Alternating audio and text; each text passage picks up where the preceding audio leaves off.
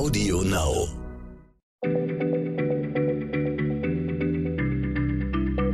Schneller Schlau, der kurze Wissenspodcast von PM.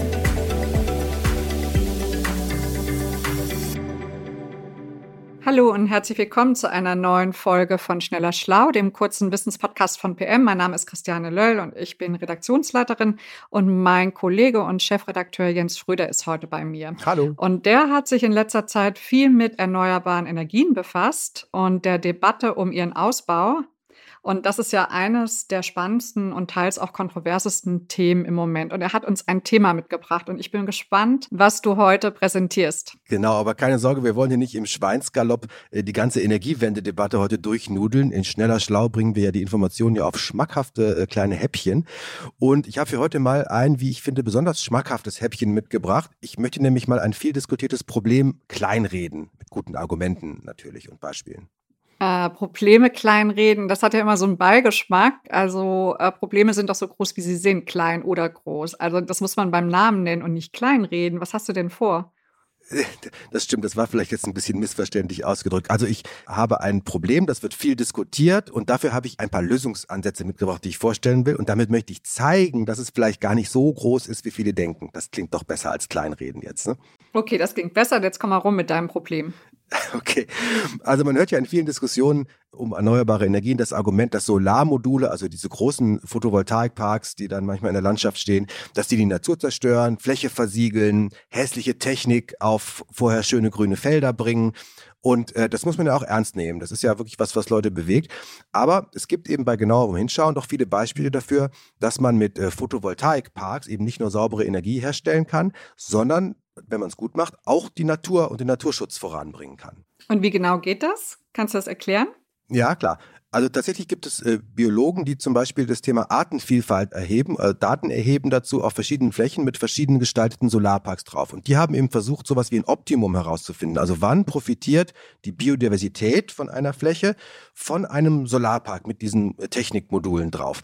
Und die Formel dafür scheint zu sein 2,5 klingt jetzt sehr einfach. Also ein Streifen von 2,5 Metern, zweieinhalb Metern soll mittags, wenn die Sonne im Zenit steht, also senkrecht über den äh, Solarmodulen, zwischen den Reihen noch äh, hell vom Sonnenlicht beschienen sein, zwischen diesen Reihen von mit diesen Solarpanelen. Ne? Zweieinhalb Meter soll da äh, mindestens beleuchtet sein von der Sonne, auch mittags. Äh, je nach Hanglage kann das bedeuten, äh, dass dann die Reihen drei oder auch mal vier Meter auseinanderstehen müssen, damit diese Bedingung gewährleistet ist. Aber wenn die zutrifft, diese Bedingung, dann scheint es so zu sein, dass die Vielfalt der Arten, die dort leben, Tiere und Pflanzen, sprunghaft ansteigt. Es gibt dann ein gutes Verhältnis von Licht und Schatten, Feuchtigkeit kann sich vernünftig verteilen. Und man sieht das dann zum Beispiel auch daran, dass da Feldlerchen oder Wiesenpieper in solchen Solarparks brüten oder dass Turmfalken da auf Mäusejagd gehen. Das findet man in so Maisfeldern zum Beispiel selten. Okay, dann habe ich jetzt gelernt, dass die Antwort auf alles im Universum nicht 42 ist, wie bei Anhalter durch die Galaxis, sondern 2,5.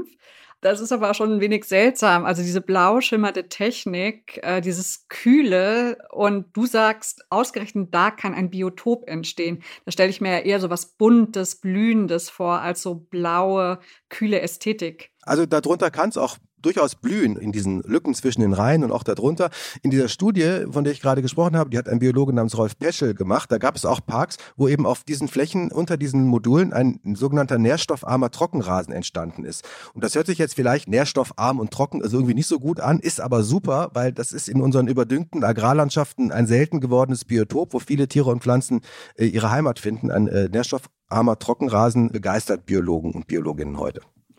Aber das Problem wird ja sein, also ich kann dir folgen, aber trotzdem, also wenn ich jetzt ganz viel Abstand habe zwischen diesen Solarpanelen, und ich will damit ja eigentlich Energie gewinnen, also wenn ich jetzt weniger Solarmodule habe, lohnt sich das denn für den Besitzer des Landes? Kannst du vermutlich jetzt nicht kleinreden, das Problem, was ich gerade gefunden habe, oder?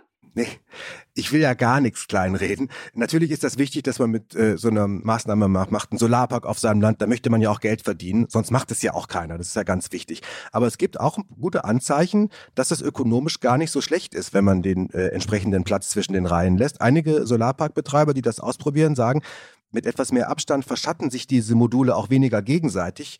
Äh, und zum Beispiel in einem Modellpark in Kleinreide in Schleswig-Holstein äh, gibt es daher gar keine Stromeinbußen, obwohl die einen größeren Abstand, der eben für die Natur gut ist, gewählt haben. Ne? Im Vergleich zu dicht bepackten Flächen mit ganz vielen Modulen produziert das eben genauso viel Strom am Ende. Dazu kommt, dass man zum Beispiel bei so einem größeren Abstand zwischen den Reihen auch noch mit großen Mähmaschinen arbeiten kann, wenn man zwischen diesen äh, Solarmodulen zum Beispiel Heu machen will. Das spart dann auch wieder Geld. Man muss das nicht per Hand machen, da ist genug Platz.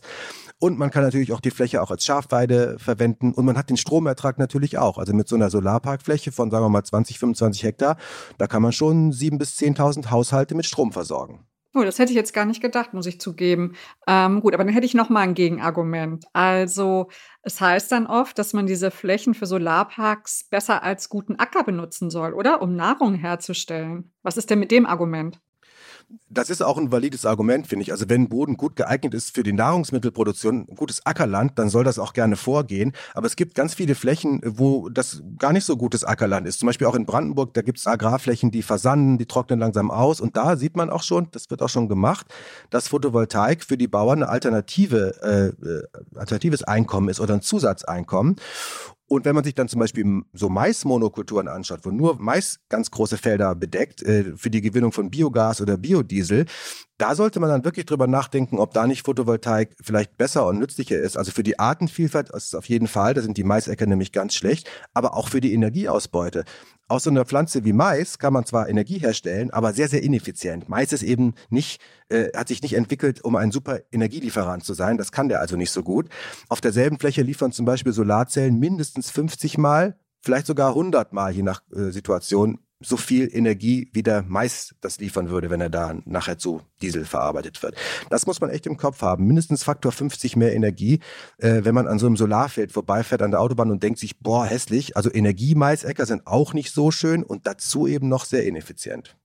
Okay, das ist schon ein heftiger Effizienzunterschied. Das wusste ich nicht. 50-facher Energieertrag. Aber spiegelt sich das denn auch in der Förderpolitik wieder?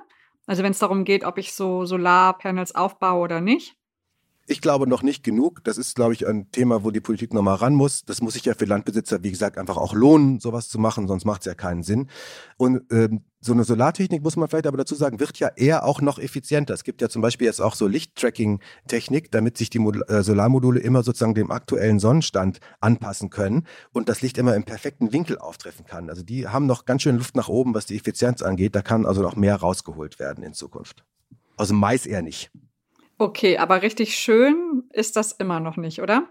Viele Menschen finden es halt hässlich. Das verstehe ich tatsächlich auch. Mir geht das Herz ehrlich gesagt auch nicht gerade auf, wenn ich so blau schimmernde Paneele auf einer riesigen Fläche sehe. Ich pole mich halt gerade ein bisschen um und denke mir, Mensch, Maisäcker sind jetzt auch nicht deswegen nur natürlich, weil da grüne Pflanzen drauf stehen. Die sind also auch keine sehr gute Natursituation, Monokultur, sehr wenig Artenvielfalt. Und am Ende wäre es vielleicht eben die beste Lösung, Solarparks mit so naturnahen Hecken zu umgeben, um sie ein bisschen zu verstecken, weil so schön sind sie wirklich nicht. Das äh, kann man ja leider nicht leugnen. Das wäre dann ökologisch sogar noch sinnvoller, wenn es da noch Hecken gäbe. Aber ja, es wird immer eine Abwägung sein zwischen äh, auch Naturerscheinungen, Naturgenuss und äh, Technik, die wir da reinbringen. Das ist eine Abwägung, die wir als Gesellschaft treffen. Ich wollte heute nur mal diese Naturkomponente der Solartechnik erwähnen, weil die scheint mir doch relativ unbekannt zu sein, dass äh, Solarparks durchaus auch Naturschutzaspekte haben, die ganz positiv sein können. Okay, danke Jens. Da habe ich viel gelernt, dass sich also zwischen diesen Solarpanelen auch noch äh, Tiere, Pflanzen und anderes tummeln können, kleine Biotope, die man vielleicht nicht sofort erkennt, wenn man äh, mit dem Auto auf der Autobahn oder mit dem Fahrrad äh, auf der Landstraße voranbraust. Vielen Dank dafür. Und äh, wer mehr Fragen und Antworten haben möchte und vielleicht lesen möchte, lieber als zuhören, der kann das bei uns im Magazin PM Schneller Schlau oder auf unserer Website www.pm-wissen.com. Also vielen Dank, Jens, und bis zum nächsten Mal. Tschüss, wiederhören. Schneller Schlau, der kurze Wissenspodcast von PM.